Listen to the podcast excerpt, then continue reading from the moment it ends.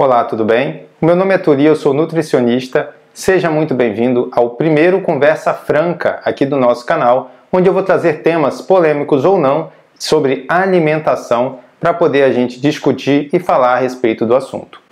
O tema de hoje é o bacon, um alimento que por muitos e muitos anos foi demonizado pelos nutricionistas, hoje em dia reaparece em muitas dietas. Afinal, bacon faz bem, bacon faz mal, é para todos, não é? É liberado, pode comer à vontade. São temas que eu vou tratar hoje aqui com vocês. Se você acha que o tema é relevante, lembra de deixar o seu joinha e também já compartilhar esse vídeo aqui com seus amigos. Eu, particularmente, sou muito fã do bacon, gosto mesmo. Qualquer comida para mim que você colocar o bacon, a comida fica mais gostosa. E sempre passei para todos os meus pacientes. Especialista em low carb, há anos tá, emagreci milhares de pessoas com essa dieta, sempre passando o bacon para todos. Mas eu notava que tinha algumas pessoas que não se davam muito bem e ficava sem entender. Mais na frente eu vou te explicar a que ponto eu cheguei hoje em dia de conhecimento que vai trazer uma informação muito interessante para você.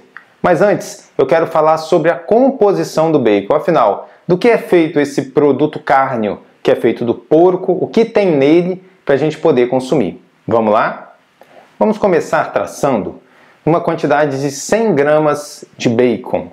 Quais são os principais macronutrientes presentes? Óbvio, né? Gordura e proteína. Mais ou menos qual é a quantidade? 42 gramas de gordura, 37 gramas de proteína. A quantidade de carboidratos não é realmente importante, pois ela é muito pequenininha. Então, o bacon é um alimento rico em gordura e em proteína, ou seja, normalmente qualquer dieta que seja rica em gordura e proteína a pessoa vai poder consumir. Uma dieta que seja rica em carboidratos, aí já não é tão bem-vindo. Um outro ponto muito importante sobre o bacon é que tipo de gordura é esse. Afinal, o bacon sempre foi perseguido e demonizado como uma gordura saturada, como um alimento inflamatório, né, que aumentar o colesterol, entupir suas artérias, te dar um ataque cardíaco e por aí vai.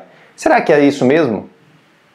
A bem da verdade, quem dizia isso não sabia do que estava falando. O bacon tem mais de metade da sua gordura como gordura monoinsaturada. A mesma gordura que se encontra no azeite, que é louvado e idolatrado, tem também no bacon, mais da metade é gordura insaturada, monoinsaturada. Tem ali ainda uns 40, 30% de saturada e uns 10% de poliinsaturada. Mas em sua maior parte é a gordura monoinsaturada, que é uma gordura anti-inflamatória, uma gordura que faz bem para a saúde. Como pode um alimento rico em gordura monoinsaturada ser tão demonizado assim?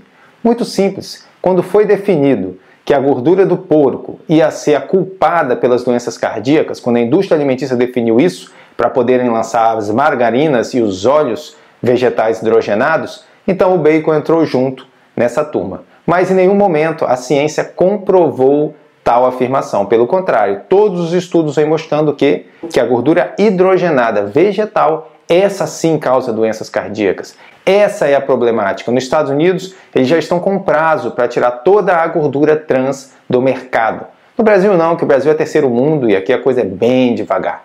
O que eu quero trazer para você é informação de qualidade, para você entender que o bacon, na verdade, tem uma gordura boa. Tá, mas até que ponto isso vai ou não vai me ajudar na dieta? Eu sei, você está aqui querendo saber, se o bacon pode ou não pode ser consumido numa dieta de emagrecimento. Se você me acompanha há muito tempo, sempre esteve aqui pelo meu canal, sabe que eu sempre falei que o bacon era liberado. Mas nos últimos tempos eu comecei a estudar mais sobre o metabolismo humano. Eu já tinha feito esses estudos, mas tinha deixado para depois. E agora eu resolvi me aprofundar neste assunto. E por que, que eu fui estudar o metabolismo humano? Alguns pacientes me perguntam, mas doutor, você sempre teve tanto sucesso, tantas pessoas dizendo que emagreceu, tantos depoimentos.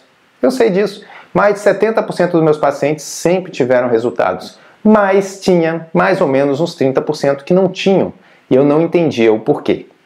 No primeiro momento você vai pensar, poxa, 30% e você ficou preocupado com isso? Fiquei, porque nem todo paciente desiste de primeira. Tem pessoas que insistem, que retornam, e aí faz o profissional querer ser melhor, para poder trazer uma dieta que possa funcionar para a maior parte das pessoas. A partir do momento que eu tiver com 90% de resultado, aí eu posso ficar mais tranquilo.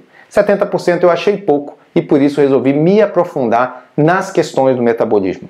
Através desse aprofundamento, vim estudando e descobrindo muitas coisas importantes. Por exemplo, o seu sistema nervoso autônomo é o sistema mestre do metabolismo. Eu já sabia disso, mas eu não sabia que os ramos dele tinham influências diferentes na quantidade de cada macronutriente que você tem que consumir. O sistema nervoso autônomo tem dois ramos, o simpático e o parasimpático. E dependendo de qual dos ramos do sistema nervoso autônomo for dominante em você, vai ser a quantidade de proteínas, carboidratos e gorduras que você vai consumir e vai ter melhores resultados. Aí você vai me perguntar, mas doutor, você sempre falou da insulina, que a insulina que engordava, que era só cortar o carboidrato que baixava a insulina que as pessoas emagreciam. Sim, essa teoria não acabou. O que eu estou falando para você não é sair da low carb, é fazer uma low carb mais especializada, mais individualizada, onde você vai ter mais resultado onde você vai ter estratégias melhores para sair do platô, para ativar seu emagrecimento e principalmente para você que fazia low carb e não emagrecia. Afinal, qual é esse grande segredo? Que tem pessoas que perdem 5 quilos por mês e você só perde 500 gramas. Por que, que você ganhou peso fazendo a dieta? Tudo isso é explicado pelos tipos metabólicos. O sistema nervoso autônomo é só um início. Existem ainda as diferenças no nível de oxidação celular de cada pessoa que é a velocidade com qual um nutriente é transformado em energia pelo seu organismo. Então, os oxidadores rápidos, oxidadores mistos e oxidadores lentos. Você pode ser dividido em um desses três, e isso também vai definir quais melhores alimentos para você. Resumindo a ópera, até porque a aula de hoje não é sobre metabolismo, né? É sobre o bacon. O bacon pode não ser bom para você, ou pode ser, depende do seu tipo metabólico. Na minha consulta, eu faço todo um rastreamento metabólico, genético e bioquímico. Não, não é gastando milhares de reais em exames inúteis, não. É através de questionários. O seu corpo, ele dá todos os sinais, a sua forma corporal, tudo isso mostra qual é a glândula predominante, por exemplo, que comanda seu organismo, qual glândula endócrina que faz o seu metabolismo acelerar. Além disso, qual dos ramos do sistema nervoso autônomo que estão comandando. Por isso, com a avaliação destes questionários, eu faço uma avaliação completa dos meus pacientes e consigo traçar de forma muito específica quais são os melhores nutrientes que eles devem consumir, quantidade de macronutrientes, qual o tipo de proteína, qual o tipo de gordura, qual o tipo de carboidrato, suplementos específicos para ativação do metabolismo, não suplementos gerais que todas as pessoas tomam e só funciona com algumas pessoas, mas específicas para você e até o tipo de atividade física que vai fazer melhor para o seu organismo e vai ativar mais o seu emagrecimento. Você já notou isso também? Tem pessoas que correm e perdem peso, tem pessoas que correm e não perdem nada. Tem pessoas que fazem musculação e perdem peso, e tem pessoas que não perdem nada. Tudo isso é comandado pelo metabolismo. Na conversa franca do bacon, eu quero te trazer esse conhecimento. Nada é igual para todo mundo. O que é bom para seu amigo pode não ser bom para você. Dieta não é receita de bolo. Por isso que muitas pessoas não conseguem.